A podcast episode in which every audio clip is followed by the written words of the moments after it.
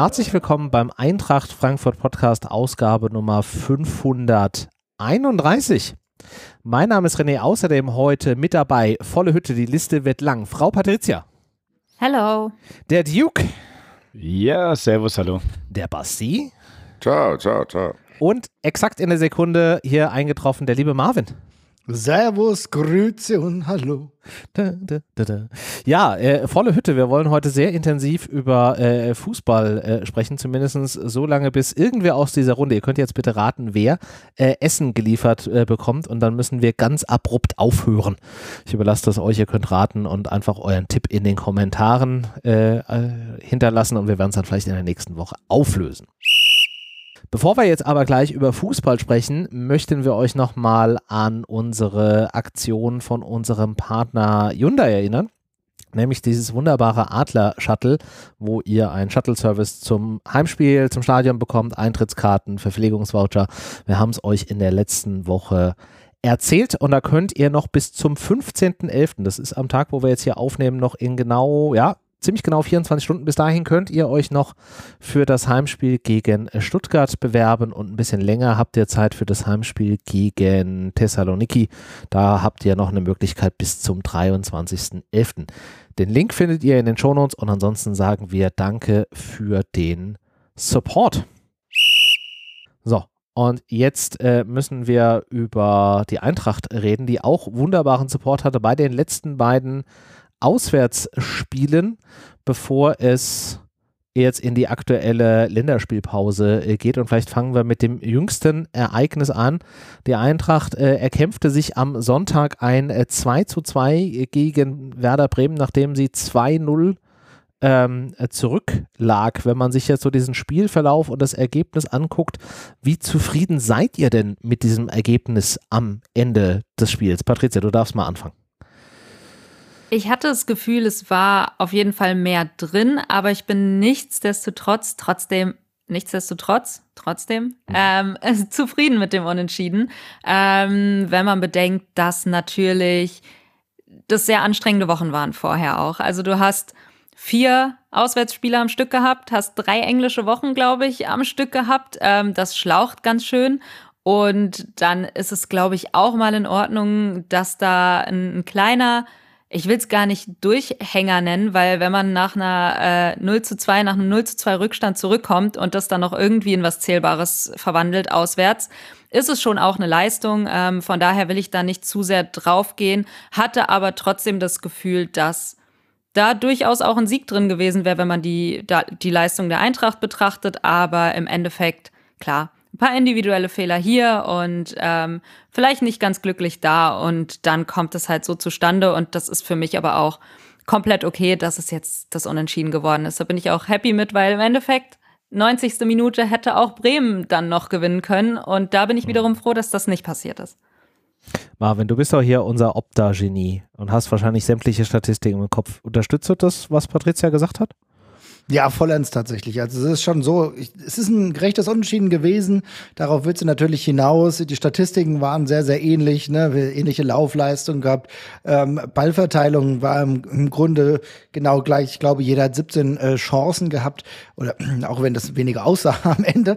Aber es ist dann tatsächlich so gewesen, dass du sagen musstest, jeder hatte 13 Chancen. Also insofern 13 zu 14, fast genau gleich. Also insofern muss man schon sagen, die Eintracht und Bremen trennen sich hier mit einem 2 zu 2, was vorher auch in Ordnung gewesen wäre. Und am Ende bin ich auch okay damit, auch wenn ich natürlich sagen muss, Werder ist halt so ein Verein, der innerviert mich ein bisschen. Ich habe hab so schon normalerweise schon das Gefühl, dass diese Mannschaft gar nicht so gut ist. Mhm. Halt jetzt auch nicht unfassbar viel von Ole Werner, aber das 2-2 haben sie sich verdient und dann putze ich meinen Mund ab und bin trotzdem zufrieden, gerade in Anbetracht dieses krassen Programms, was wir jetzt schon gefahren haben. Also insofern schon okay. Ja, ich glaube, das war durchaus auch eine der besseren Leistungen, die Bremen diese Saison bisher dargeboten hat. Also so viele Bremen-Spiele habe ich nicht geschaut, aber ich habe zumindest das Gefühl, das war nicht deren schlechteste Leistung. No, glaube ich auch nicht. Also die haben ja jetzt auch schon ein paar Niederlagen auf dem, auf dem Kessel. Ähm, und ja, war ja auch immer ein bisschen, bisschen wankelmütig, aber klar, das ist natürlich, glaube ich, auch primär wirklich der Eintracht hoch anzurechnen, gerade nach diesen, diesen Wochen. Und wir hatten ja jetzt in dieser, in dieser Phase auch wieder einige englische Wochen, wie ihr schon gesagt habt, und dann da so eine Laufleistung abzuspülen, auch gerade weil du am Donnerstag ja noch auswärts in Helsinki äh, gespielt hast, jetzt vier Auswärtsspiele hintereinander und dann, ich glaube, in Summe sind sie irgendwie 125, 126 Kilometer gelaufen, ist schon beachtlich. Ich meine, gut, das wird auch durchaus rotiert, aber es wird halt auch trotzdem jeder irgendwie wieder, kommt wieder so ein bisschen zum Einsatz. Also das hast du an der Stelle schon irgendwie äh, gemerkt. Wobei man schon auch sagen muss, die deutlicheren Chancen, und da habe ich eine ganz explizit äh, vor meinem geistigen Auge, die hätte eigentlich dann schon die Waage so in Richtung äh, Eintracht äh, kippen müssen. Basti, hast du eine ungefähre Idee, welche Chance ich da im Kopf habe? Ich weiß nicht, ob du die Knaufchance meinst, aber ich weiß nicht, ob das die Waage hätte kippen können, weil da stand es schon 2-0, oder? Ja, ja. Ja, da war es schon 2-0, ja. Also da war die Waage schon auf der anderen Seite. Ansonsten habe ich die Mamou-Chance noch im Kopf, äh, die Buta da über rechts eingeleitet hat. Was schon fast so ein bisschen Trademark-Eintracht-Angriff geworden ist, so dass du die Außenbahnspieler zwischen die äh, Außenverteidiger schickst und dann durch diese Lücke da kommst. Ja, ja. Ja, also ich fand es ein anstrengendes Spiel.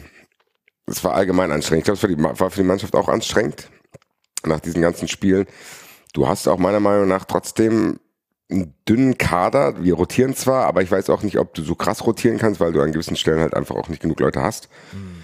Deswegen ist es hoch anzurechnen, dass die da zurückgekommen sind. Nichtsdestotrotz bin ich da bei Patricia. Irgendwas in mir sagt auch, na, dieses Spiel hätte auch gewinnen können. Wahrscheinlich sogar gewinnen müssen. Weil Bremen ist kacke. Dabei bleibe ich. Die haben schon ein paar Spieler, die ab und zu mal abschließen können. Die haben dieses Publikum. Die haben auch, glaube ich, Einstellung. Mhm. Aber es war jetzt nicht so, dass ich dachte, ah ja, da spielt Werder Bremen, das erkennt man, sondern das war sehr viel auf Zufall.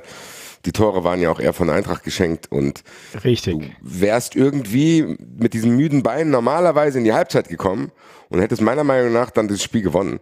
Mhm. Und da dieses Tor dann fällt, bist du irgendwie ja nochmal in Schwierigkeiten geraten, was dann am Ende dazu führt, dass du nur einen Punkt holst und nur ist hier wirklich ja in Anführungszeichen geschrieben, weil eigentlich ist es okay. Vom Spiel habe ich gesagt, es ist okay und ich habe mich auch nach dem Spiel okay gefühlt. So. Nur während dem Spiel war es nervig mit anzusehen, weil du dachtest, yo, wenn entweder ein bisschen mehr Breite im Kader wäre oder wir halt nicht die Doppelbelastung hätten, hätte die Eintracht das Spiel ganz klar gewonnen. Ganz klar. Mhm.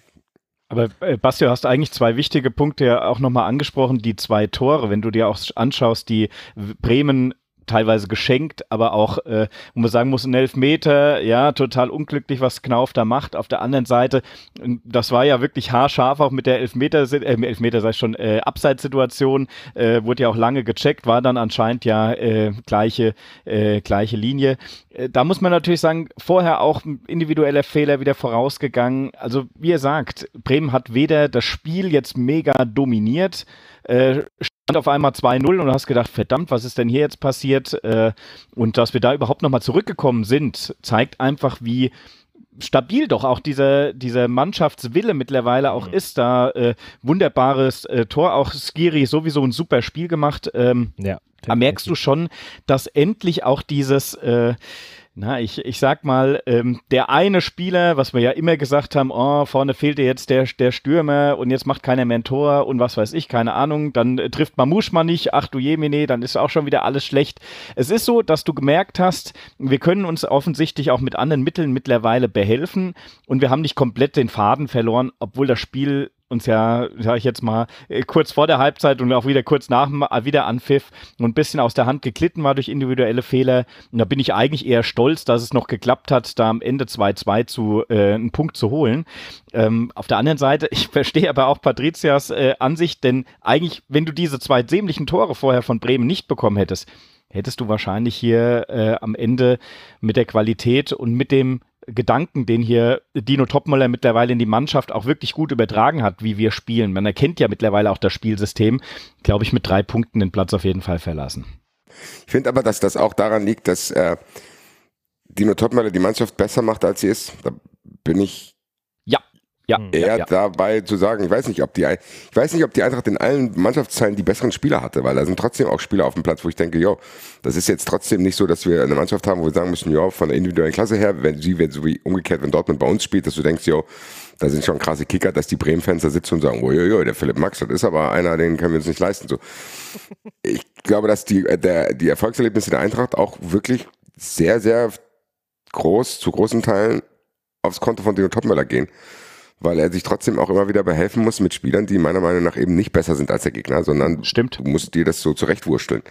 Und ich glaube, dass man das halt gesehen hat in dem Spiel, dass du sagst, okay, bei Smolcic fehlen vielleicht da die ein oder anderen Prozente, bei Philipp Max fehlen die, bei den Einwechselspielern haben die auch gefehlt. Das heißt, ich glaube, das war ein ganz normales 2 zu 2, was halt da mit zu begründen ist, dass du final diesen Kader nicht fertiggestellt hast, weil du es vielleicht wahrscheinlich auch nicht konntest und weil du halt Doppelbelastung hast. Und ich glaube, wir müssen mit diesem Unentschieden zufrieden sein unter den Umständen, unter denen wir uns befinden, weil nicht blenden lassen von diesen Erfolgserlebnissen jetzt, nur weil die Eintracht so geil gespielt hat, ist es trotzdem noch einiges im Argen, was gelöst werden muss.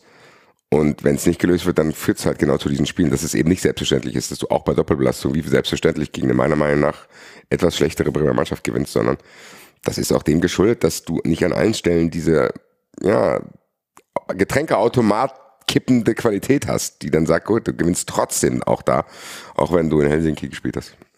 Und trotzdem ist es ja genau das, dass wir immerhin äh, noch zurückkommen. Und genau diese Zurückkommerleistung ist halt für mich das, wo ich dann sage, okay, du hast trotzdem diese paar Prozent, dass du noch mal selbst nach dem 0 zu 2 hier nicht mit einer Niederlage rausgehst. Und ich glaube, das ist auch so ein bisschen dieser besondere Ansporn, dass du dann auch keinen Bock hattest, gerade gegen Bremen will ich jetzt meine äh, Erfolgsserie nicht beenden lassen. Ich glaube schon, dass da, dass da dieser Spirit da ist und was mich in kleinen Prozenten halt auch echt freut, ist dieses Gemeinschaftserlebnis aller Spiele, dass die bei jedem Tor krass zusammenjubeln, dass die irgendwie gerade eine echte Einheit sind und ich da daraus ein paar Prozent auch ziehe, dass die sich gegenseitig dann auch nochmal wieder raushelfen. Und das hängt, äh, ja, hilft, dass du dann selbst bei einem 0-2 gegen Werder noch nicht aufsteckst und sagst, okay, es geht weiter. Und das finde ich schon, das gehört bei allem, auch wenn ich genau bei dir bin, Basti, dass es tendenziell ein Spiel gewesen wäre. Das hätte man auch gewinnen können.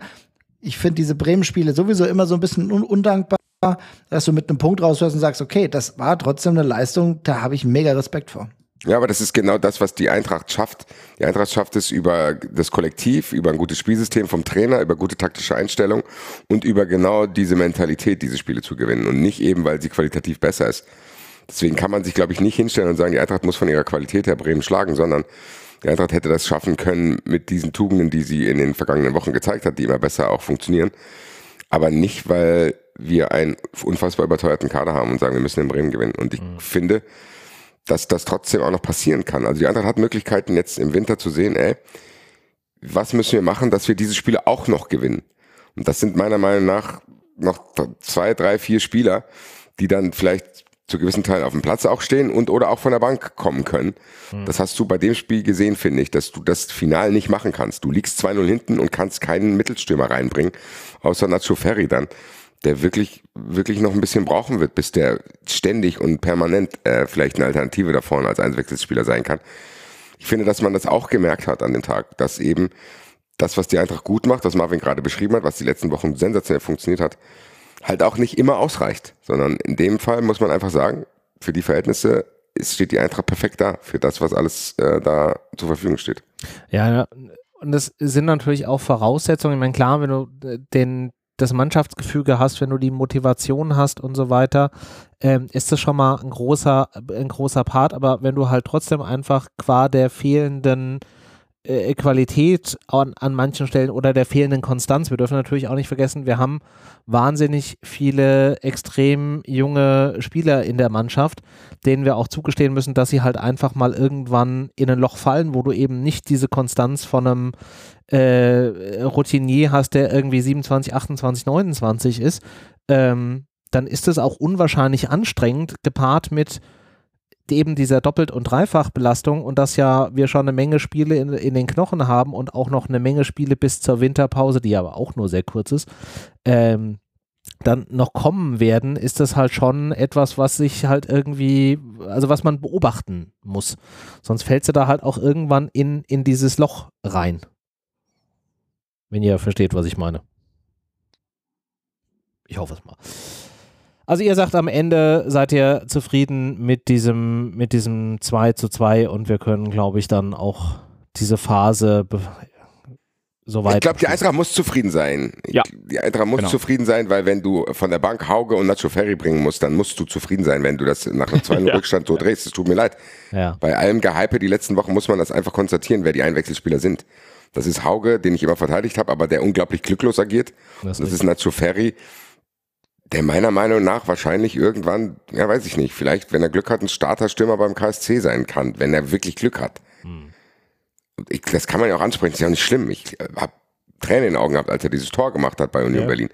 Aber nichtsdestotrotz muss man doch jetzt hier nicht sagen, ja okay, wir müssen kein- eigentlich im Kein Nein, Startspieler für eine Mannschaft, die eigentlich oder für einen Verein, der eigentlich sagt, er will um die internationalen Plätze mit. So, Punkt. Und das Ja. ist einfach das, was, das ist das, was, wo, was Krösche gemeint hat, als er gesagt hat, wir müssen jetzt gucken, dass wir bis zum Winter andere Lösungen finden. Und das sind diese anderen Lösungen. Und die reichen dann halt auch nur zum 2-2 in Bremen. Das kann man ja auch ganz Genau. klar ansprechen. Wenn man anders in den letzten Wochen halt auch zu Recht gesagt hat, Alter, ganz ehrlich, Respekt an Krösche und Topmöller, dass sie es unter diesen Umständen so geschafft haben, dass dieser Gamble, den sie eingegangen sind am Saisonstart, ein, aufgegangen ist. Der ist aufgegangen die letzten Wochen und auf unglaublich beeindruckende Weise, so dass man auch gar nichts sagen konnte. Aber zur Wahrheit gehört halt auch dieses 2-2 in Bremen. Das ist einfach ganz normal, was da passiert ist. Und ich glaube, dass das unter den Umständen, die wir haben, dass wir eben nicht, dass unser Stürmer Nummer eins fehlt, ist das schon ideal. Und dass du halt trotzdem auch noch ein paar Spieler drin hast, die wahrscheinlich, und das wird ja jetzt auch schon gerüchtet, im Winter gehen werden. Alario, Hauge und so weiter. Ja, das ist okay. Und dann kommt noch die Verletzung von Koch dazu, was auch mal passieren kann, dass die Doppelbelastung. Und ich glaube, dass du dann genug Erklärungen hast, die völlig valide sind, warum die Eintracht da nicht gewinnt. Und ich glaube, da sollte auch niemand sauer sein. Nee, brauchst du auch nicht sauer sein, weil du in der tabellarischen Situation ja immer noch echt gut dabei bist. Überlegen wir, ich meine, äh, wir haben jetzt nach elf Spielen 18 Punkte, das ist super. Ähm, wir sind wirklich richtig gut dabei. Natürlich na, hinter Hoffenheim. Es gibt so ein paar Kandidaten, wenn es alles optimal läuft, kannst du noch ein bisschen nach vorne rutschen. Dortmund. Da hätten wir ja sogar auch mehr äh, Punkte holen können. Hoffenheim, ja, trotzdem unangenehm, ne? Es natürlich gibt einige Overperformer wie Stuttgart oder Leverkusen, die diese Saison alles wegräumen, wo ich echt riesen Respekt davor habe. Aber wenn ein paar Steine noch dazukommen, wenn ein paar Puzzles, Puzzleteile noch dazukommen, dann kann ich mir echt gut vorstellen, dass ähm, mit einem besseren Stürmer, mit auch einem Backup vielleicht noch mal in der Innenverteidigung, damit es nicht komplett wackelig ist, wenn ein äh, Koch fehlt, dass du dann ähm, nach dem Winter besser agieren kannst. Natürlich darf man aber auch nicht vernachlässigen. Der Afrika Cup wirft natürlich auch seine Schatten Seine voraus. Schatten voraus. Mir ist das fast ein bisschen zu klein, wie du das jetzt hier sagst. Also klar, da hast du mit allem recht, aber ich finde schon, dass man einfach, wenn man sich mal das Gesamtthema anguckt, dass wir einen großen Umbruch im, im Sommer hatten. Quasi alle unsere Offensivkräfte oder die, die im letzten Jahr primär an, an den Punkten oder an den Toren, an den Scorern beteiligt waren, irgendwie abgegeben haben. Teilweise auch, und das haben wir, glaube ich, auch zur Genüge diskutiert, dann einfach wahnsinnig spät, sodass wir nicht mehr handeln konnten. Wir haben keinen ausgewogenen Kader. Wir haben einen neuen Trainer, der sich jetzt auch erstmal in der Bundesliga als Cheftrainer beweisen muss, der das Spielsystem da irgendwie reinbringen muss. Wir hatten einen echt holprigen Start und am Ende, wie du schon richtig gesagt hast, stehen wir nach 19 Pflichtspielen, was glaube ich die meisten Pflichtspiele aller äh, Bundesligs Bundesligisten aktuell ist, wegen der, der komischen Ja, Quali-Geschichte da Mhm. stehen wir auf Platz 11. Wir sind im Achtelfinale des DFB-Pokal und wir haben zumindest mal eine weitere Runde äh, in dem europäischen Pokal gelöst. Ob das jetzt das Optimum an der Stelle ist oder ob wir da nicht wirklich einfach noch eine Runde mehr, äh, noch mehr drauflegen müssen, um Platz safe weiterzukommen. ne? Platz, Platz sieben 7, ja. Ja. Ähm, ist halt schon eigentlich, wenn du all diese Prämissen da mal hinlegst oder all diese Faktoren mal berücksichtigst, ist es ein echt sehr, sehr gutes Ergebnis. Das ist ja nicht nur ergebnistechnisch mega stark, wenn man bedenkt, wie ihr ja schon erläutert habt, man hat ja einige Handicaps, was vielleicht auch den Kader angeht, dass man da jetzt nicht die Wunschlösungen bekommen hat, ähm, dass das jetzt auch noch nicht komplett abgerundet ist alles. Und wenn man, wenn man da bedenkt, was trotzdem schon für Entwicklungen in dieser Mannschaft stattgefunden haben, finde ich das echt stark mit, mit einem neuen Trainer, der aber direkt gekommen ist und, und da was etabliert hat. Ich finde, die Eintracht spielt ansehnlichen Fußball. Ähm, kann auf einmal Ballbesitz, äh, spielt Pässe und, und äh, Kombinationen, die ich mir äh, vor ein paar Monaten vielleicht noch gar nicht hätte erträumen können. Und das alles mit, mit einem Kader, der eben noch nicht fertig ist. Ähm, da sind Spieler, die wie ein Larsson, die sofort eingeschlagen haben. Ähm, am Anfang der Saison haben wir gesagt, wer soll treffen, wer soll treffen. Jetzt hat sich Mamouche da krass reingespielt. Ähm, ein Skiri fängt an zu treffen, ein Shay B trifft. Ähm, die Standards funktionieren. Wir haben auf einmal gefährliche Standards. Wir können Standards verteidigen. Die Innenverteidiger, die Innenverteidigung insgesamt steht 1A. Mhm. Und die Innenverteidiger treffen auch. Also ähm, dafür, dass wir wirklich am Anfang so ein bisschen skeptisch waren, auch zu Recht, weil ja am Anfang auch wirklich die Eintracht hat ja die ersten Spieltage kaum Tore gemacht. Ähm, da ist schon eine enorm krasse Weiterentwicklung zu erkennen. Ähm, und man merkt, dass so langsam die Rädchen ineinander greifen. Und wenn du dann im Winter noch die Upgrades bekommst, die du willst und die du brauchst, dann äh, kann sich das natürlich noch um Vielfaches verbessern beziehungsweise noch besser finden und du kannst eben auch irgendwelche Ausfälle eventuell mal ausgleichen, weil das ist so der Punkt, wo, wo ich dann halt Angst habe. Irgendjemand verletzt sich, irgendjemand ist eventuell auch beim Afrika Cup und dann äh, schauen wir mal, wie es weitergeht. Aber auch wieder da, da lege ich meine Hoffnung in die Wintertransferphase, dass da was passiert ähm, und dass wir dann auch gewappnet sind eben für den, äh, was ist es, ein knapper Monat. Ähm, wo Leistungsträger fehlen werden. Also das ist ja nicht zu unterschätzen, dass da ein Mamouche geht, äh, ein, ein Skiri und ein Shaybi, was für mich aktuell drei der wichtigsten Spieler auf dem Platz sind. Ähm, mhm. Da müssen wir mal schauen, wie, wie das aufgefangen werden kann. Zum Teil über den Kader, der jetzt schon besteht, aber zum Teil eben auch nicht. Ähm, bin ich gespannt, aber alles in allem, um es nochmal abzurunden, eine krasse Entwicklung, wenn man bedenkt, wo wir herkamen und, und was für Widrigkeiten der Eintracht auch im Weg lagen. Es ist sehr gut zusammengefasst. Also du musst wirklich immer die Umstände ähm, im Kopf behalten, wie das am Anfang der Saison war und wie meiner Meinung nach Topmöller das geschafft hat. Also für mich ist Topmöller der, das Gesicht von dieser Entwicklung. Ja, es geschafft hat, trotzdem diesen Fußball auf den Platz zu kriegen, wo du teilweise wirklich gedacht hast, okay, krass. Der ja. hat das mit, der hat einen Halbstürmer zu einem Neuner gemacht der dann anfängt zu treffen. Der hat mit JB jemanden ziemlich schnell Bundesliga-tauglich gemacht. Der hat mit Skiri und Larsson, wahrscheinlich was auch nicht so geplant war, eine unglaublich gute Doppel-8, Doppel-6 geschaffen, die wirklich wahrscheinlich unter den Top 3, 4 in der Bundesliga ist. Hm. Der hat die Abwehr stabilisiert, der hat Tuta wieder hinbekommen. Also der hat unglaublich viele Dinge gut gemacht. Und der hat halt jetzt an einer oder anderen Stelle einen Spieler zu wenig, dass er, glaube ich, auch nicht so geil rotieren kann, wie er das gerne wollen würde. Der hat zum Beispiel mit Aronson auch einen Spieler, von dem, glaube ich, alle mehr erwartet hätten. Also ich hätte ja. Mhm. wirklich Richtig. von ihm mehr erwartet in diesem Jahr, dass man denkt, ey, ja, bevor Hauge eingewechselt wird, ist er das. Und er macht auf sich aufmerksam und macht den Trainer irgendwann wirklich sehr, sehr schwer, ihn nicht von Anfang an zu bringen. Da bin ich ein bisschen enttäuscht, muss ich sagen. Und all diese Kleinigkeiten sorgen halt dafür, dass du dann wirklich äh, zufrieden sein musst. Und ich bin auch zufrieden den Umständen entsprechend weil die Umstände so sind, wie sie sind. Ich habe sie akzeptiert, weil was soll ich jetzt hier rumheulen, zu sagen, oh, hätten wir im Sommer einen Stürmer geholt, dann wären wir jetzt genauso gut wie Stuttgart. Aber das stimmt wahrscheinlich, das stimmt wahrscheinlich ja. sogar, aber es ist jetzt auch nicht mehr zu ändern. Und ich habe große Hoffnung in den Winter, weil ich davon ausgehe, dass drei Spieler kommen und dass Marvin recht hat, dass da auch ein Innenverteidiger dabei sein muss. Du hattest ja, aber auch im Sommer schon die Hoffnung, dass da noch irgendwie zwei Spieler kommen und mindestens einer davon Stürmer ist. Das hat auch nicht funktioniert. Ja, aber ganz ehrlich, du hast recht, aber die Sache ist halt jetzt so, wie sie ist und wir müssen es auch akzeptieren. Ja, ich glaube, die haben die Kritik halt auch gehört. Das Ding ist, was Basti angesprochen hat, sind so zwei Situationen, die noch nicht hundertprozentig optimal funktionieren und trotzdem läuft es insgesamt ja schon sehr gut und das ist auf der einen Seite, natürlich ist Aronson, fällt noch so ein bisschen ab. Ich finde, die Wechselhaftigkeit eines Diona Ebimbe ähm, ist auch ein bisschen schade, der sogar noch äh, besser sein könnte. Das weiß er auch selbst, aber dann doch auch immer wieder ansprechende Leistungen zeigt. Und gleichzeitig die große Überraschung, das muss ich wirklich sagen, du, ihr habt eben die Doppelsechs angesprochen, äh, Larsson und Skiri, das ist tatsächlich etwas, mit dem konntest du so nicht planen. Gleichzeitig konntest du auch aber sehen, dass ein Rode natürlich keine 34 Spiele mehr macht und wie gut das äh, ein Rode gerade ersetzt wird, da habe ich unfassbaren Respekt davor. Ja, das ist, ist natürlich haben sie den Vorteil, ich habe ja letzte Woche schon angesprochen, dass sie sich nie in die absolute Bedrängnissituation gebracht haben, dass sie wirklich im Tabellenkeller unterwegs sind, weil dann wäre es eine andere Situation gewesen. Das hast du jetzt nicht gehabt. Äh, du, du bist auf einem ordentlichen Niveau und dann kommen Leute leichter rein. Aber dass uns ein Rode gerade gar nicht so, der, der das Fehlen des Rote uns gar nicht so wehtut, ist tatsächlich ein riesen, riesen Gewinn. Ja, eine Überraschung. Mhm. Auf jeden Fall, auf jeden ja. Fall, Dennis.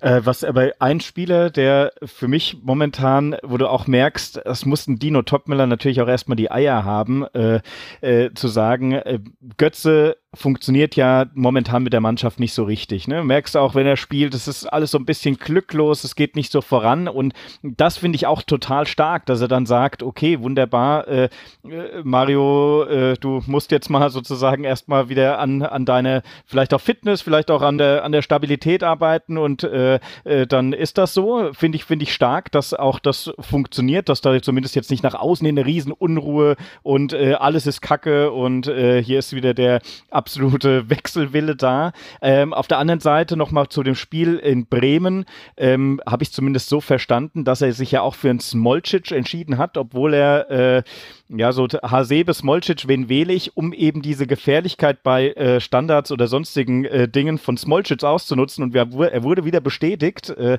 und das finde ich, siehst du in der Rückschau, dass er sehr glücklich einfach auch mit seinen Aktionen handelt. Es ist wirklich dann wieder was Zählbares. Es ist wirklich wieder, dass du sagst, okay, die äh, Situation, vielleicht ist Smolcic nicht der ideale Innenverteidiger, hinten ein bisschen wackelig oder auch das Rausspielen ist jetzt nicht unbedingt die Creme de la Creme. Trotzdem bringt er eine Gefährlichkeit nach vorne mit, die er dann hier hier gleich wieder in einem Tor äh, zeigen konnte. Ist eine schöne Sache, freut mich auch. Basti, du hast vorhin gesagt, Dino Töpmöller macht einen Job sehr, sehr gut, äh, holt mehr aus den Spielern raus und ich glaube auch, dass er es hinbekommt, es gut zu verkaufen, mhm. dass auch bei gestandenen Spielern wie Götze und so weiter nicht die Unruhe und das Unbehagen gleich total explodiert. Das ist das, was wir in der Mannschaft überhaupt nicht gebrauchen können, dass jetzt hier wieder irgendwelche Unruhen sind. Äh, wahrscheinlich ist es intern, ich weiß es gar nicht, vielleicht wisst ihr auch mehr, äh, aber äh, es ist schon so, dass du merkst, äh, er entscheidet, er ist der Trainer, er stellt auf am Ende und ähm, er stellt auch manchmal nicht ganz populär auf. Das muss man sagen. Und am Ende war es bisher sehr erfolgreich und deshalb finde ich, gibt es ihm recht. Ich finde, das ist ein guter Punkt. Ähm, wenn wir vielleicht gleich eh nochmal zu Götze kommen wollen, weiß ich nicht. Aber ganz kurz zu der Kommunikation äh, von Top Möller, was die Spieler angeht. Ich finde das enorm stark, ähm, dass er auch immer wieder da, wo es nötig ist, die Spieler vielleicht auch etwas härter kritisiert, dann mal für einen Denkzettel sogar aus dem Kader streicht. Das haben wir bei Dina Ebimbe gesehen. Das hat, da hatte ich mir damals, als es passiert ist, Sorgen gemacht, aber im Endeffekt ähm, hat es scheinbar Wirkung gezeigt und es war, ist jetzt irgendwie kein Stunk oder so dadurch ausgebrochen. Ähm, er lässt, finde ich, aber auch keinen wirklich so hinten runterfallen. Also wenn jemand eine schwere Phase hat, habe ich nicht das Gefühl, dass man bei Topmöller dann äh, nach zwei schlechten Wochen direkt gestrichen ist und keine Chance mehr bekommt, weil das hat man ja an Knauf gesehen. Knauf äh, war auch komplett weit weg von seiner Form, hat dann sich wieder rangearbeitet, einige gute Spiele jetzt auch gemacht. Jetzt gegen Bremen würde ich jetzt vielleicht mal ausklammern, aber ähm, davor. Und man hat auch gemerkt, er wurde dann auch eingesetzt, weil ich auch glaube, dass Topmöller dieses, dieses Gespür hat, okay, dieser Spieler hat gerade einen Lauf oder, oder er arbeitet sich gerade sein Selbstvertrauen und das wird wichtig für uns, vor allem in der Kaderbreite, die wir haben. Und ähm, dass er da so, so Wert drauf legt, auch die jungen Spieler ranzuführen, zum Beispiel, dass dann Nacho Ferry zum Beispiel immer mal auf seine Einsatzzeiten kommt, hin und wieder, was vielleicht auch dem geschuldet ist, dass wir gerade nicht so viele Stürmer haben. Aber auch ein Elias Baum hat sein Debüt feiern können in der, in der Conference League. Ähm, solche Sachen, das, das wirkt wie so eine Kleinigkeit, aber ich glaube, das ist ganz, ganz wichtig, ähm, ja, was, was die Spieler angeht und was ja auch die, Mannschaftsdynamik im Endeffekt angeht, dass irgendwie sich keiner aufgegeben fühlt und jeder immer das Gefühl hat, er kann sich mit Leistung wieder rankämpfen. Und äh, Sehr ich gut, ja. als Fan habe zumindest das Gefühl, dass es so ist. Und ich glaube, viele der Spieler auch. Überleg mal, stell dir mal vor, Elias Baum hätte das 2-0 gemacht. Wie geil wäre das gewesen? Aaron musst du abspielen, Alter. Ohne Scheiß. Ja, stimmt. Das so ohne Mist. geil gewesen. Ey. Ohne Mist, das war so geil und es war, er, er, stand ja richtig. Er hat ja, ja. alles richtig. What the fuck ist Aarons und du? Das hat mich wirklich sauer gemacht, weil das wäre ein ja. Traumdebüt gewesen. Das sind ja diese kleinen Momente, ne, die Patricia eben vollkommen richtig angesprochen hat. Na klar wird er jetzt nicht je, bei jedem Spiel, was auf der Kippe steht, eingewechselt, aber das ein Spieler auch mal rankommt. Allein seit wann ist es überhaupt mal möglich, dass wir Spieler, die aus der zweiten Mannschaft oder aus der U19 kamen, überhaupt mal auch Profispiele bei der Eintracht machen. Das Haben ist wir schon lange ewig nicht her. erlebt. Ewig stimmt, nicht gesehen. Ja, ja. So, und plötzlich ist es natürlich aber mit der Struktur, die vorher auch geschaffen wurde, das muss man auch sagen, das ist ja nicht alles nur sein Verdienst, aber langsam zahlt es ein bisschen ein. Das ist total cool. Und auch ein Elias Baum, äh, der auch schon äh, davor mal gehypt wurde. Also es geht alles in eine richtige Richtung und du hast ja aber auch bezüglich Herankämpfen, hast du natürlich auch König Wechselhaft, ist ja Philipp Max genauso ein Typ, ne? Ich meine, der Typ wurde nicht nominiert für die Europa äh, League, äh, für die Conference League. Und trotzdem spielt er immer wieder. Ja, natürlich mal mit guter Leistung, mal nicht so guter Leistung, aber er ist nicht abgeschrieben. Und daran kann sich ein Alario eigentlich auch mal ein Beispiel nehmen. Aber das ist eine andere Geschichte. Ja, Der Zug ist abgefahren. Ich wollte wollt gerade sagen, der Zug, der hat den Bahnhof aber schon vor Wochen verlassen, glaube ich. Tüt, tüt. Ja, also das Thema ist far away. Ja, aber es ist ja alles richtig, was ihr, was ihr sagt. Äh, Gerade auch, was, was Dennis ja gesagt hat, ähm, dass Topmöller da oder auch Patricia nochmal besteht ja Topmöller auch mal zu vielleicht offensichtlich nach außen hin wirkenden unpo unpopulären Entscheidungen steht, die aber auch kommunikativ vertritt, aber auch damit durchaus beweist, dass er äh, ein gewisses Händchen dafür hat. Da ist mit Sicherheit auch irgendwie ein bisschen Glück mit drin. Wir haben ja letzte Woche über das DFB-Pokal-Spiel gesprochen. Da bin ich nach wie vor der Meinung, dass er es da mit der Rotation ein bisschen übertrieben hat und wir am Ende des Tages vielleicht auch ein bisschen Glück bei dem Thema hatten. Aber trotzdem ist das, was er, was er tut, finde ich immer irgendwie mit Themen oder mit Fakten belegbar und zeigt oftmals einfach auch, dass er da ein sehr großes Verständnis vom, vom Fußballgeschäft hat. Und ich glaube, das trägt auch dazu bei, dass er eben solche Themen machen kann, wie einen Spieler mal irgendwie draußen lassen oder zu sagen, so, nee, du fliegst jetzt nicht mit nach Helsinki, sondern du bleibst einfach hier, du trainierst mit individuell, weil wir dein Fitnessproblem äh, in den Griff kriegen wollen oder irgendwas. Also, dass er solche Sachen dann halt auch offen äh, äh, kommunizieren kann, ohne dass es halt eben übel aufgefasst wird. Ich glaube, das gehört da auch einfach zu einem ganz entscheidenden Maß mit dazu. Ja, was das auch zeigt, ist, dass man das halt ausgehalten hat, dass er am Anfang so defensiv aufgestellt hat. Das war schon nicht so einfach zu ertragen, immer diese Aufstellung mit Stimmt, acht stimmt, Verteidigern ja. auf dem Platz.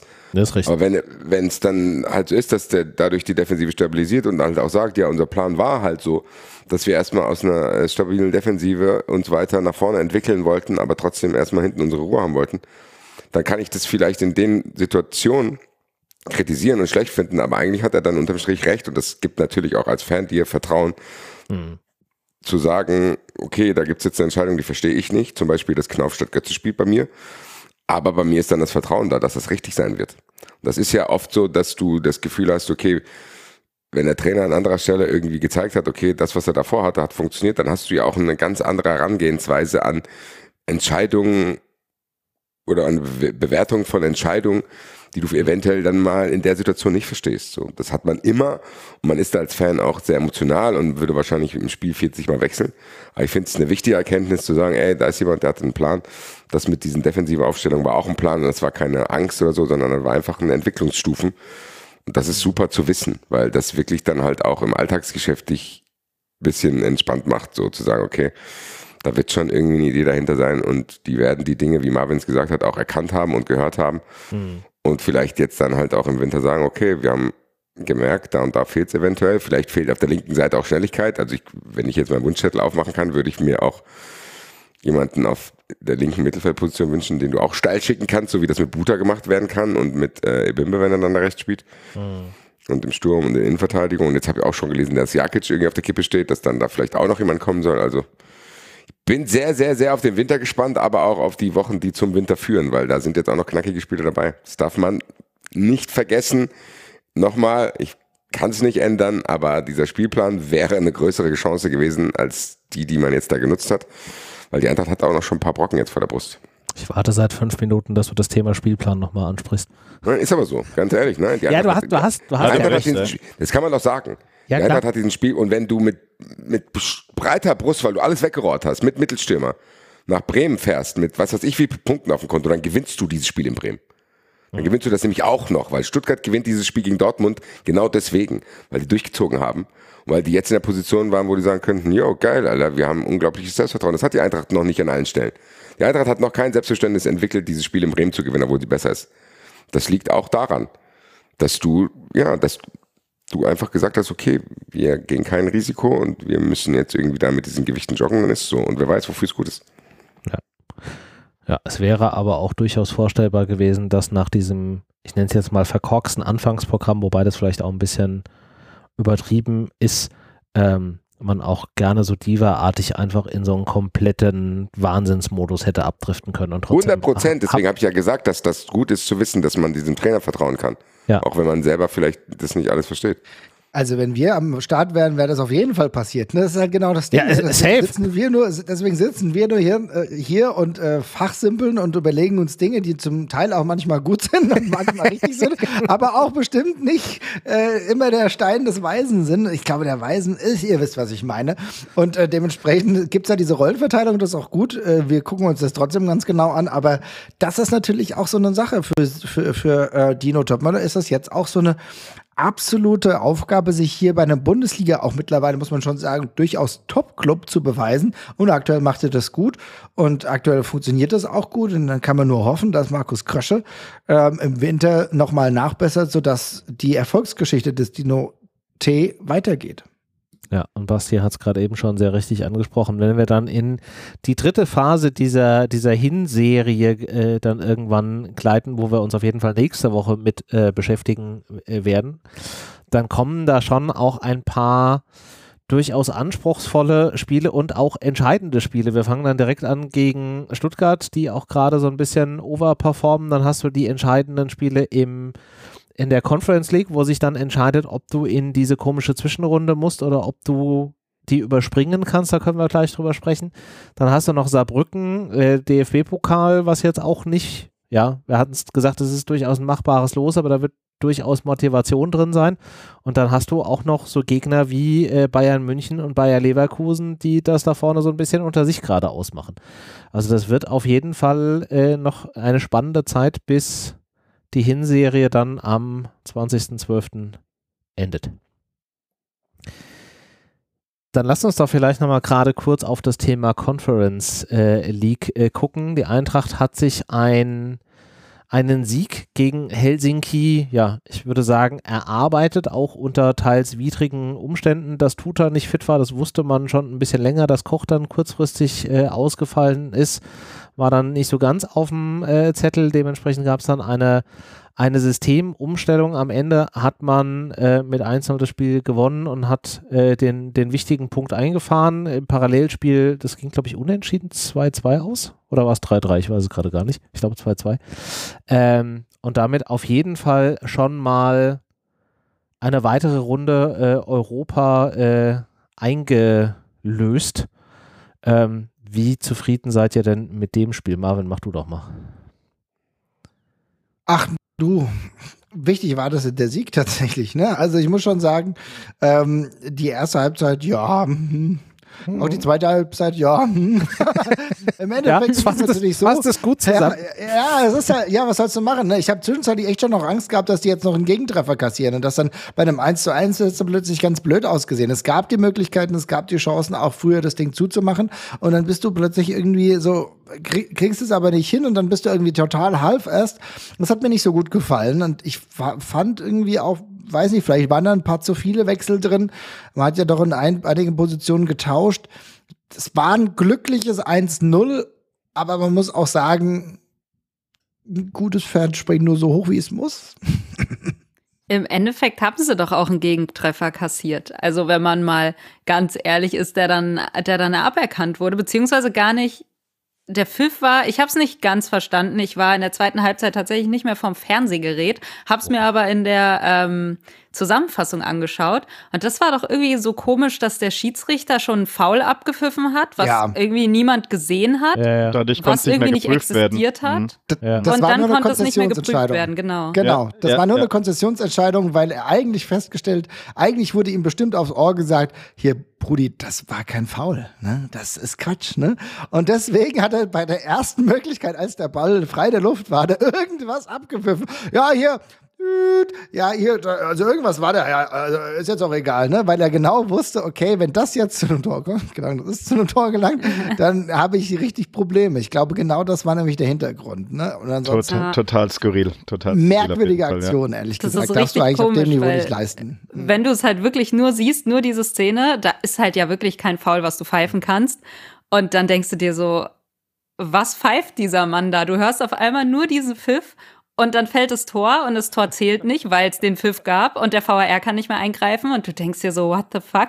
Also ich bin froh drum und ich glaube, Kevin Trapp hat es auch im Interview gesagt danach. Ähm, er wurde ja auch gefragt, ob er irgendwas gesehen hat oder ob der Schiri was zu ihm gesagt hat und Trapp meinte dann so, nee, also ich habe jetzt nichts gesehen und der Schiedsrichter meinte faul, aber ich weiß jetzt auch nicht, wo es faul war. Aber auch er hat gesagt, ich bin froh drum, dass es dann halt so war im Endeffekt. Mhm. Aber das fand ich schon komplett wild mal wieder. Aber alles gut für die Eintracht, auch umso besser, weil ich weiß nicht, ob es dann, äh, das wäre dann wahrscheinlich beim 1 zu 1, ne? Also ja. die Eintracht hat schon geführt gehabt, genau. Ähm, das wäre dann 1 zu 1 gewesen und dann, äh, keine Ahnung, die Eintracht hat natürlich die Qualität, da nochmal zurückzukommen. Weiß man aber natürlich auch nicht. Wer hätte auch gut und gerne dann irgendwie bei einem Unentschieden bleiben können. Und ich glaube, die zwei Punkte sind jetzt im Kampf um Platz 1 in der Gruppe schon sehr, sehr wichtig. Und genau das, was du sagst, auf der, auf der anderen Seite ist es dann halt auch so, ne, klar, Shelby, herausragendes Tor, ne, wie unfassbar geil dieses Ding gemacht war. ja. Wurde, das ja. unfassbar schön, äh, herausragendes Ding, also er entwickelt sich ja sowieso zum absoluten ähm, Wunderspieler gerade, aber ich muss noch ein, klein, ähm, ein kleines, wie soll ich sagen, ähm, Negativzeichen hier reinsetzen, denn wir haben erneut die Wechsel also von der Idee fand ich das gut, aber von der Leistung her hat mir Heuge nicht gefallen. Ich fand Aronson nicht, äh, Aronson oder Aronson, wie auch immer man ihn aussprechen will, Aronson wahrscheinlich, äh, nicht wirklich äh, so, dass ich sage, das hat mir ja gut gefallen. Und das ist ein bisschen ein Problem, weil die müssen ihre Chancen nutzen. Und bei Heuge, das hat man jetzt ja gemerkt, äh, Basti hat es ja vorhin gesagt, ist der Zug dann halt auch echt langsam abgefahren. Und für Aronson muss ich auch aufpassen, äh, weil wenn das so weitergeht und der sich nicht dauerhaft anbieten kann, dann würde ich auch über eine Laie nachdenken, zumindest. Ne? Ja, ich finde auch, also ich, es ist ja auch vollkommen okay. Ich finde auch okay, dass man noch mal Hauge ausprobiert hat. Und ich finde auch gut, dass man ihm öfter mal die Chance gegeben hat, weil ansonsten hättest du es nicht gewusst, weil man darf nicht vergessen, da wurde schon ein bisschen Cash für den bezahlt. Also ja. es ist jetzt nicht so, dass du da einen Jugendspieler austestest, wo du denkst, oh, lass den nochmal Zeit, sondern da ist jemand, der schon mal Martin Mailand gespielt hat und für den du fast einen zweistelligen Millionenbetrag bezahlt hast. Mhm ich glaube, das gebietet halt auch die Verantwortung, dass man den nochmal testet, wenn du eh ein Verein bist, der jetzt nicht mit Geld um sich werfen kann, dass du den halt nochmal in irgendeiner Weise probieren musst, flott zu kriegen. Aber Marvin hat's gesagt, du kannst es halt auch nicht unendlich lange machen hm. und sagen, wir testen und testen und testen und es kommt schon irgendwann mir fehlt mittlerweile bei ihm die Fantasie und ich bin trotzdem eigentlich jemand, der eher viel Geduld mit Spielern hat, wo ich sage, ja, lass dir mal, wir haben ein Jahr auf Rebic gewartet, ein Jahr auf Haller gewartet, ein Jahr auf Jovic gewartet und man muss ja schon immer warten. Ja, was warten Aber man muss halt aufpassen, dass man nicht zu lange wartet. Also bei ja. Hauge, ich sehe es nicht mehr. Ich glaube, dass man, dass der im Winter wechseln wird und ich hoffe, dass die viele Spielzeit, die er jetzt bekommen hat, auch dazu führt, dass er noch eine anständige Station bekommen wird, weil das hätte er auch verdient. Ich glaube auch, dass es ein guter Typ ist. Mhm. Und oft hilft ja dann auch mal irgendwie so ein Tapetenwechsel. Vielleicht ist es ein Level zu hoch für ihn. Vielleicht kann er, keine Ahnung. Ja, aber random jetzt, Hannover 96 oder so. Weiß nicht genau, wer ihn gebrauchen könnte, aber ja, auf jeden Fall muss man da schon sagen, okay, bei nur einem oder anderen reicht es nicht fertig. Ist ja auch nicht schlimm, das ist auch Fußball. Da ist immer mal so, dass ein Spieler nicht funktioniert. Ja, das kann ja viele, viele Gründe haben, wie du schon gesagt hast, Tapetenwechsel. Vielleicht ist da einfach irgendwas, was jetzt auch nicht unbedingt was mit der aktuellen Konstellation mit dem Trainer zu tun hat, aber einfach vorherige Entscheidungen, äh, Erfahrungen, die äh, gewesen sind, die getroffen worden sind, die das halt einfach irgendwie beeinflussen. Manchmal sind es ja so Dinge und dann ist halt wirklich ein Tapetenwechsel das, was dann ein bisschen, ein bisschen was bringt. Aber unterm Strich, ihr habt es ja gerade eben gesagt, die Eintracht äh, hat die wichtigen Punkte äh, geholt und hat damit dann die Chance am 30.11. im Heimspiel gegen Thessaloniki die Tür in Richtung ähm, nächste äh, oder Überspringen der Zwischenrunde, sagen wir es so, äh, ganz groß äh, aufzustoßen, indem sie dann da einfach ja, das Ding zu Hause einfährt und das wird definitiv ein herausforderndes Spiel werden, oder? Wie seht ihr das? Das ist Endspiel um Platz 1. Ja, du Ja, musst danach dann zumindest schon noch einen Punkt holen. Aber ja, Ja, du musst, Ja, du musst die Leistung abrufen und was äh, ihr auch ja schon richtig gesagt habt, die, das Spielerische in Helsinki, das hat schon teilweise sehr zu Wunsch, wünschen übrig gelassen. Also es waren jetzt äh, auch Einzelkritik, äh, wollen wir ja eigentlich nie so machen, aber es war über das gesamte Konstrukt, hat es irgendwie nicht so richtig funktioniert. Die waren unsicher, klar, mit den Ausfällen, ihr habt schon gesagt, die Innenverteidigung komplett neu zusammengewürfelt, äh, dann ja Viererkette, Nkunku auch so ein Thema, wo ich sage, ah, es, es läuft einfach oft nicht so rund. Äh, dann äh, muss ja, ja, glaube ich, wie ihr schon richtig gesagt habt, äh, Max ist ja gar nicht äh, im, äh, kann ja gar nicht, äh, wurde, wurde ja nicht nom- nominiert und ist dadurch nie im Kader in der Conference League. Das ist natürlich dann schon ähm, ja, ich sag mal, alternativlos. Dann auch ne Bimbe, Götze haben wir ja schon die Themen gehabt. Also es ist so ein generelles Konstrukt gewesen. Das hat einfach nicht so funktioniert. Und deshalb bin ich umso ja, froher oder, oder wirklich happy, dass wir nicht das 1-1 gefangen haben,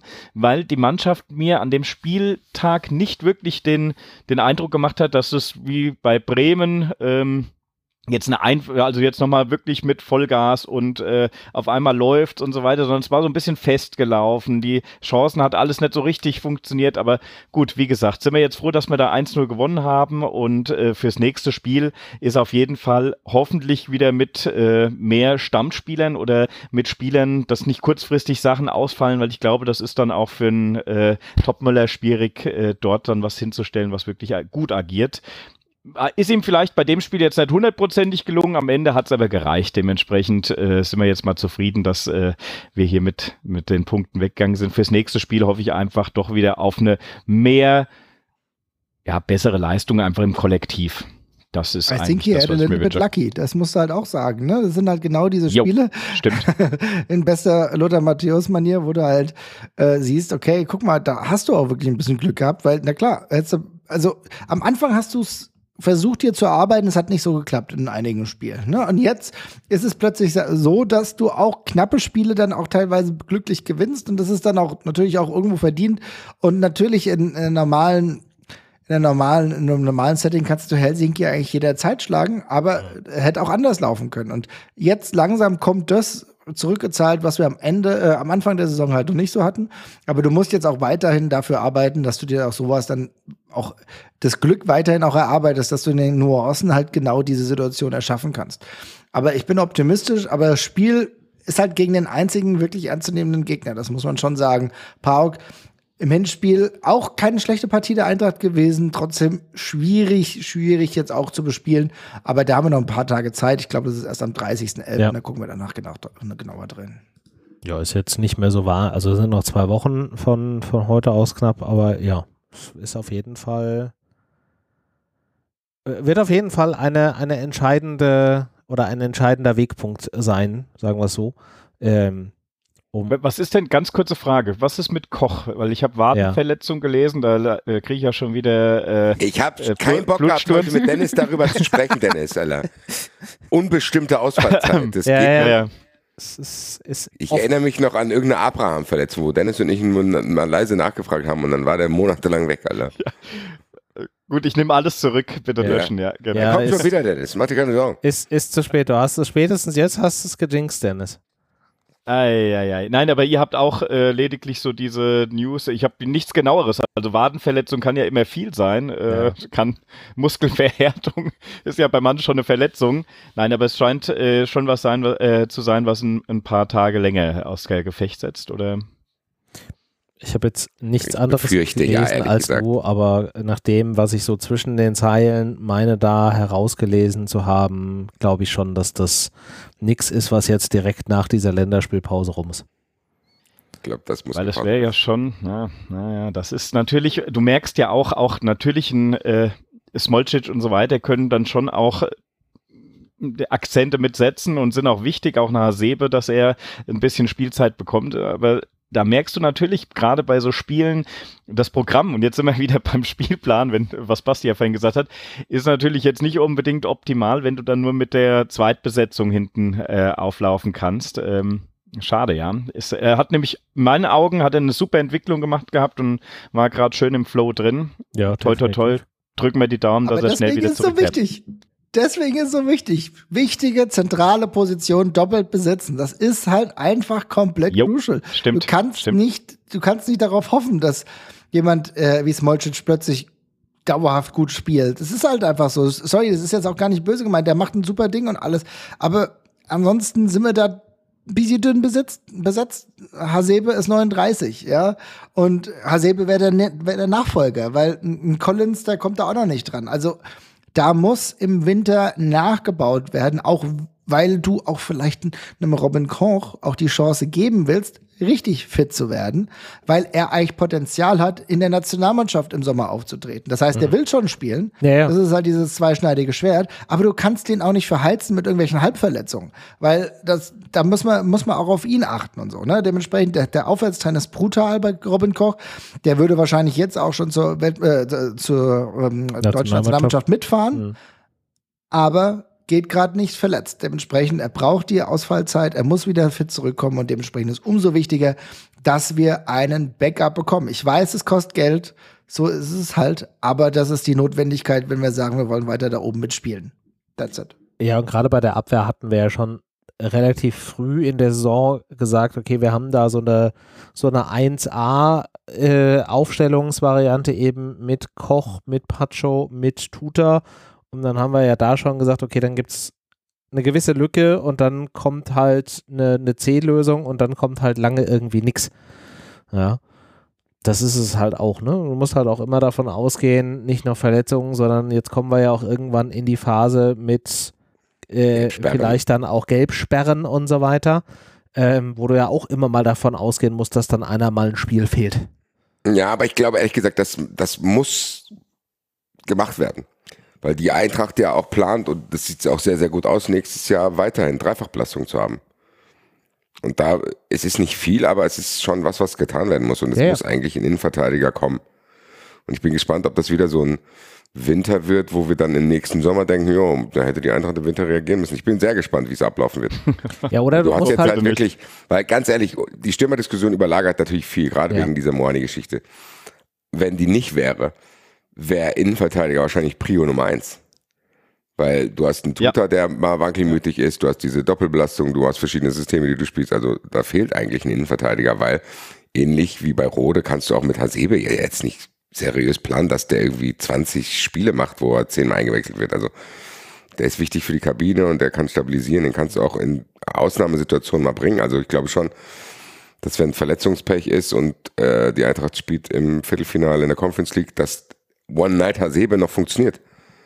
ja, ja, aber, Aber man hat halt mehrere Spiele und bei Rode ist es ja ähnlich gewesen. Und ich glaube, dass die Eintracht das weiß, wenn jetzt mit dem Wissen, dass Rode es vielleicht jetzt diese Saison nicht mehr komplett in Wettkampfform schafft, plus der Jakic geht, dann musst du einen Mittelfeldspieler holen, ja, definitiv. du musst einen Innenverteidiger holen und du musst ein bis zwei, dabei bleibe ich, je nachdem, was die mit den Gangkampf planen, ein bis zwei Stürmer auch holen, weil du musst dann sowohl Moani als auch Alario ersetzen. Also müssten eigentlich theoretisch im Winter vier Spieler kommen. Und das alles im Winter, ne? Also Wintertransferfenster, ich hasse das eigentlich. Ich hasse das Wintertransferfenster. Das ist so nervig, weil du immer diese, diese Preisschilder hast, die dann noch höher sind als sonst. Und im Winter will sowieso eigentlich keiner so wirklich abgeben, außer die Spieler, die ja sowieso irgendwie aussortiert wurden, die man von der Gehaltsliste runter haben will, keine Ahnung. Das ist so zäh. Ich finde das so schlimm, dieses Wintertransferfenster. Ähm, ich bin gespannt, was, was Krösche da machen kann. Und da sind ja sicherlich auch schon Überlegungen vorhanden, hoffe ich mal. Ähm, aber ja, ich so als so außenstehend bin ich echt gespannt, weil ich empfinde das immer so als sehr ja, zermürbend, diese ganzen Diskussionen über im Winter. Aber es muss jetzt eben bei der Eintracht ist es halt jetzt leider wirklich so, dass es im Winter passieren muss und dass du halt keine andere Wahl hast. Das ist jetzt eben im Sommer so gelaufen, wie es gelaufen ist. Und ich habe halt nur ein bisschen Sorge, dass das dann wieder so ein Ding wird, dass du im Winter dann schon einen Deal klar machst, der dann aber erst im Sommer wieder kommt. Und das ist dann ein Ja. Ticken zu spät wahrscheinlich für einige Ziele, die sich die Eintracht gesteckt hat. Das war ja bei Pacho, glaube ich, im vergangenen Winter so, dass der dann erst Im Sommer. Sommer, Ja. verfügbar war, was ja im Endeffekt okay war, aber auch da, wir hätten eigentlich auch schon in der vergangenen Saison einen Innenverteidiger gebraucht und es wäre geil gewesen, wenn er schon im Winter hätte kommen können. Und ich kann mir vorstellen, dass der ein oder andere Spieler ähm, oder der ein oder andere Deal auch wieder so über die Bühne gehen wird. Ich hoffe es aber mal nicht, dass das in den ähm, ja wirklich dringenden Positionen so sein wird, weil dann wird es ein bisschen schwierig. Und du hast Vollkommen recht. Auch eine stärkere Überlappung zwischen dem Transferfenster und dem, dem Spielbetrieb. Ne? Also es geht ja dann auch 13.01. schon mit den Spielen wieder los und das Transferfenster öffnet am 1. Januar, 2. Januar. Also du hast ja auch nur irgendwie, also wenn du bist du entweder richtig schnell irgendwie dran oder du kannst halt schon die ersten zwei, drei Spiele wieder abschreiben, bevor du da irgendwie dann jemanden hast, der dann da auch direkt irgendwie greift. Ehrlich gesagt, zwei von den vier müssen jetzt schon klar sein. Also ja, eigentlich müsstest du die direkt am die- 2.1. eintüten. Dann kannst du halt gucken, ob du nicht äh, ausnutzen kannst, dass eine EM ist und irgendwo einer. Das wollte ich ja gerade sagen. Genau das wollte ich nämlich sagen. Dass es im Endeffekt so ist, dass du eigentlich auch die, du hast mit, mit Niederlande, Griechenland, äh, du hast einige Spieler, keine Ahnung, Italien können auch noch da reinrutschen. Ähm, wir sind da durchaus in dem Regal, dass wir da auch mal fischen können. Was ist mit den walisischen Spielern oder auch die türkischen Spieler? Da wollen sich Leute an, einfach anbieten. Ja, vielleicht gucken wir doch mal, mal wieder nach Österreich. Da ist auf jeden Fall die Möglichkeit da, dass nicht alle Spieler immer Stammkräfte sind äh, in ihren Teams und dementsprechend spielen wollen. Das kann man schon ausnutzen. Ja. Aber ich stimme ansonsten Patricia zu, Wintertransferfenster ist jetzt auch nicht mein, Ja, aber mein. Wintertransferfenster ist what you make of it. Weil du kannst auch einfach sagen, ich bin mit dem schon seit Sommer klar, das hat halt durch diese Moani-Geschichte nicht geklappt, dann hole ich dich jetzt im Winter. Das heißt, ich hole dich verspätet und nicht verfrüht.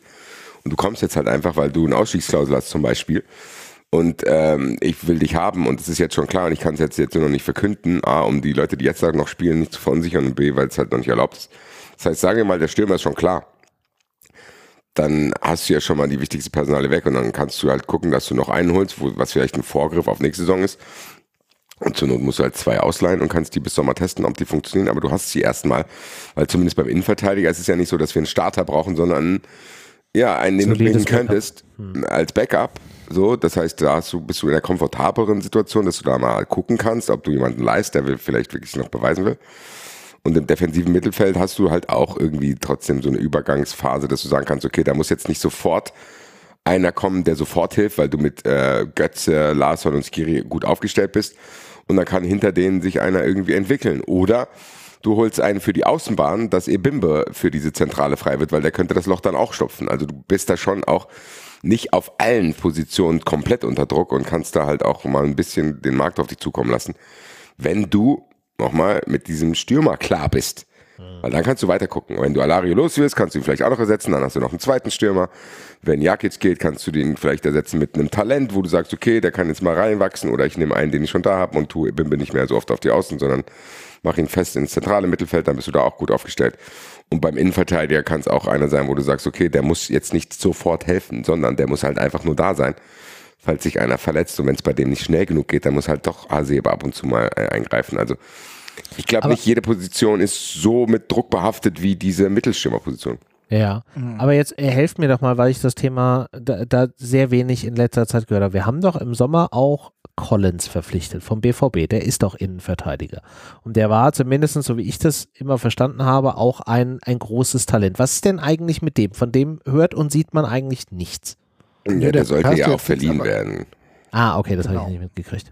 Und das kannst du auch nicht voraussetzen. Du kannst nicht voraussetzen, dass ein Spieler, der sonst nie in, in der Bundesliga gespielt hat, gleich zu einem veritablen Ersatz wird in der Bundesliga. Das kann, es gibt eine Sprungentwicklung, die hat es bei ihm offenbar einfach noch nicht gegeben. Und das ist auch vollkommen in Ordnung. Der trainiert trotzdem mit, aber der, der muss erstmal auf anderem Wege sehen. Und ich glaube, eine Ausleihe wäre für ihn total, ich meine, der, der macht seine Spiele in der Regionalliga Südwest und das ist super. Aber der, da ist er auch ne, ein absoluter Starter und das ist klasse. Aber der muss allein durch eine Laie vielleicht auch im Winter noch weiter dazu wachsen und dann könnte es im nächsten ja. Jahr kann das wieder ganz gut funktionieren. Aber was Basti sagt, die Stürmerposition, die ist crucial.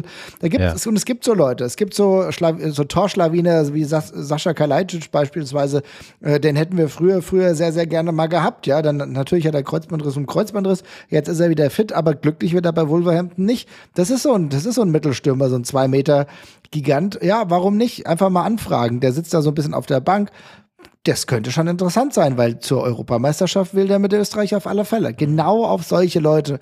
Sag mal, hier, du, hast du auch mal Gedanken gemacht haben, willst du nicht vielleicht öfter mal Fußball spielen? Ja, ja, das Dann wäre das tatsächlich ganz interessant. Digga, Kalajdzic, wie wir den unbedingt haben wollten, als er in Stuttgart war. Wenn du den irgendwie Ja. fit, fit kriegst, Ja. Alter, ist das genau der, der dir fehlt, der die Bälle fest machen kann, um den Chaibi und Mamouche rumwuseln können. Alter, ganz ehrlich, ich sag's euch, wie es ist. Wenn die Eintracht es schafft, in Kunku in Wettkampfpraxis zu bringen, wenn du für rechts eine dauerhafte Lösung findest, wenn die Innenverteidiger fit bleiben und du Mamouche und Chaibi hinter einem funktionierenden Mittelstürmer hast, dann ist die Eintracht eine Top-4-Mannschaft fast. Zumindest mit der Spielweise, die Topmöller aktuell da an den Start bringt. Klar, kann immer wieder was passieren, aber zumindest erhöhst du die Wahrscheinlichkeit, dass die Eintracht auch richtig abgehen kann, weil das selbst ohne diese Dinge und mit Philipp Max an gewissen Stellen und mit Knauf an gewissen Stellen auch schon funktionieren. Ich will nicht wissen, wenn da High-Class-Performance-Personal auf dem Platz steht, was dann abgeht, ehrlich gesagt, weil vergessen wir nicht, Topmöller ist denkbar, unter denkbar schlechten Voraussetzungen in seine allererste richtig krasse Profisaison gestartet. Dem wurde der beste Spieler fünf Minuten vorher, beziehungsweise fünf Minuten zu spät, Ja, von- einfach weggenommen. Dem wurden 100 Millionen Euro Marktwert am letzten Transfertag einfach weggenommen aus diesem Kader, auch an Qualität. Und trotzdem macht die Eintracht so, wie die Eintracht gerade macht. Also von daher bin ich gespannt, was du bekommst, wenn du dem noch mehr Zutaten zum Kochen gibst. Ja. Ja, ist ein, ist ein guter Punkt.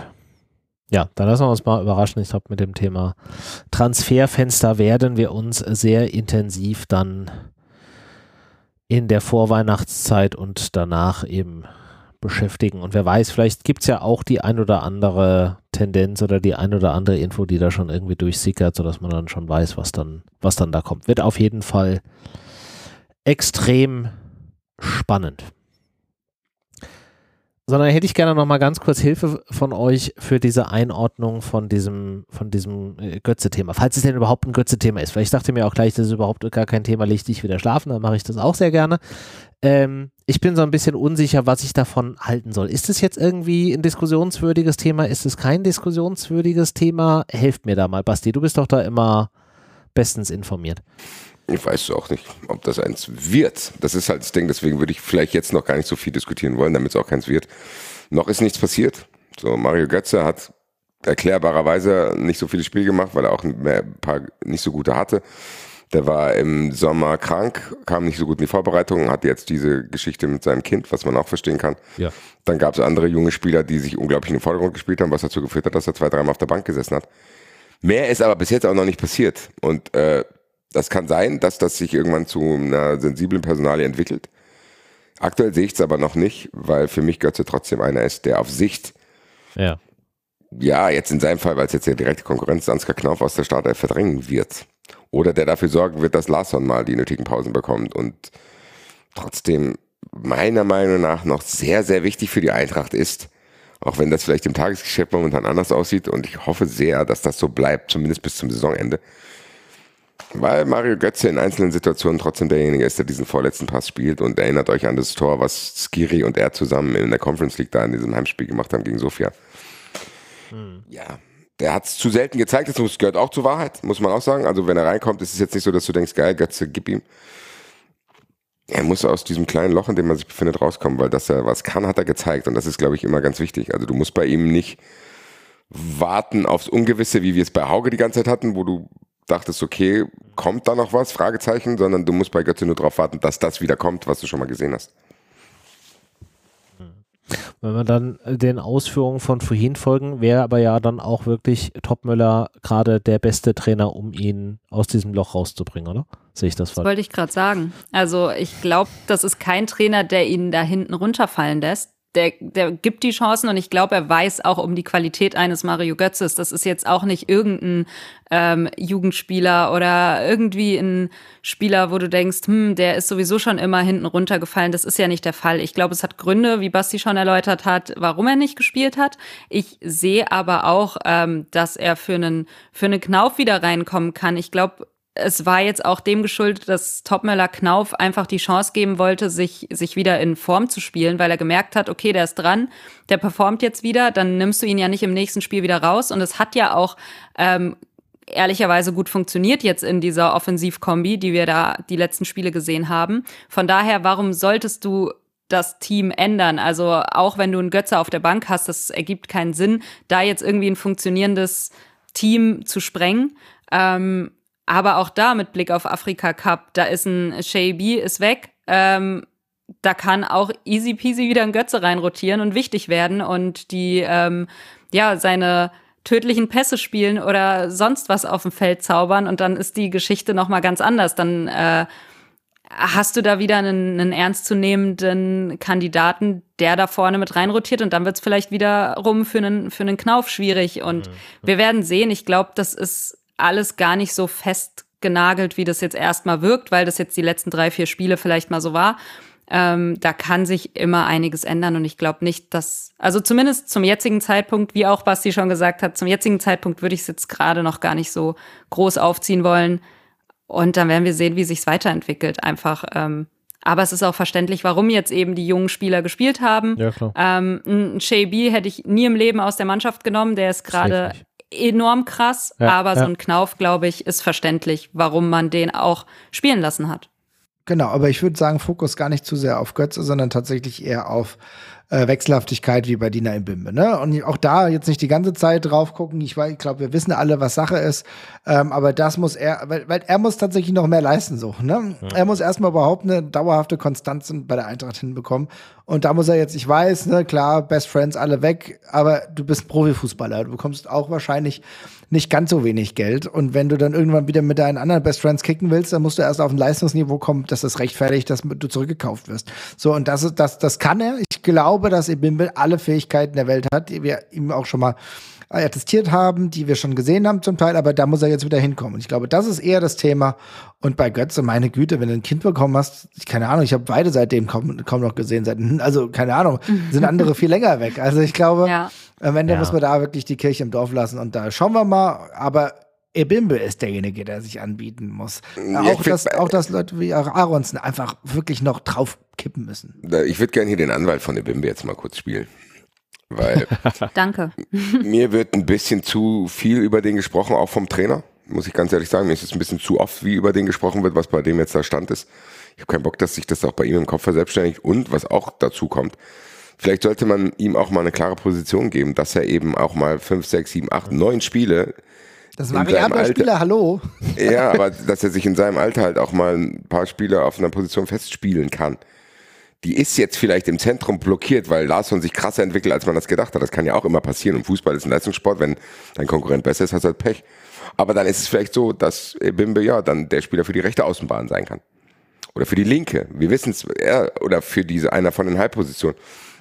Aber Bimbe wird bei mir, da, da, da, ich kann den auch als Fan irgendwie nicht greifen, was macht der eigentlich? Rennt der über die Außen, wie wir es mal in der letzten Saison bei diesem unglaublich spektakulären Sieg gegen Hoffenheim hatten, wo der dann da von ganz hinten rechts durchläuft und dieses Tor macht?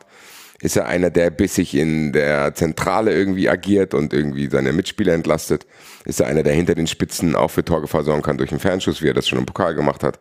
Ich weiß es nicht und vielleicht weiß er es auch nicht. Also Bimber muss man vielleicht nicht nur, was die Disziplin betrifft und Ablenkung neben dem Platz an die Hand nehmen, sondern auch mal zu sagen, okay, was ist der Plan mit Ebimba eigentlich? Weil momentan sieht man den noch nicht so sehr. Ja, und er hat ja überall als gespielt, Verein auch ne? einen Plan haben mit dem. Du genau, das kann, sagen, kann das schon kann das schon nachvollziehen, weil er hat rechtes Mittelfeld, offensives Mittelfeld, linkes Mittelfeld, ja. Kicker hat es mal noch so nachgezeichnet. Ich kann euch das, wir sind ja kein Videopodcast, kann ich euch nicht zeigen. Aber das ist halt komplett wild, wo der schon alles rumgedachselt ja, ist. Ne? Bis auf Tor, glaube ich, fast jede Position irgendwie. Genau, wo, wo bei Oma Mamouche beispielsweise ganz klares Standing hat. Ist, Bimbe halt überall, der kleine Derwisch ist halt überall, der gar nicht so kleine Derwisch, äh, ist nee. überall anzutreffen. Also das ist natürlich so ein Punkt. Deswegen, Basti, hast du da vollkommen recht, gebe ich dir. Ja. ja. Aber auch hier, es ist jetzt auch kein Drama, dass hier irgendwie, keine Ahnung, wie bei Union Berlin zum Beispiel, Fofana ausgewechselt wird und der dem Trainer nicht die Hand gibt. Also. Nein, Quatsch gar nicht. So, mein Gott. Ja. Gut, dann halten wir abschließend fest auf meine Frage, ist Götze ein Thema? Nein, und wir sollten auch Ebimbe nicht so kritisch sehen, aber wir werden ähm, die Themen natürlich im Auge behalten und zu gegebener Zeit, wenn sich denn da mehr entwickelt, dann auch besprechen. Und ich glaube, es sei denn, ihr äh, schreit jetzt hier wild auf, haben wir auch das, was wir für diese Woche besprechen wollten, tatsächlich abgehandelt. Und dann würde ich vorschlagen, machen wir für diese Woche ähm, wie so oft den Sack zu.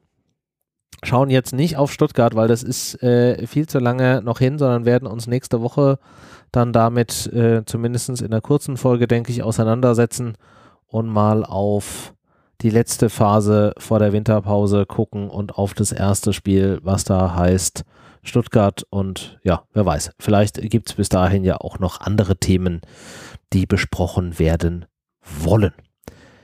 In diesem Sinne, meine Damen und Herren, wünschen wir euch eine wunderschöne Restwoche, eine entspannte äh, Länderspielpause. Viel Spaß, falls ihr den Länderspiele schaut. Und dann melden wir uns in der nächsten Woche in gewohnter Art und Weise wieder. Bis dahin, Macht's gut.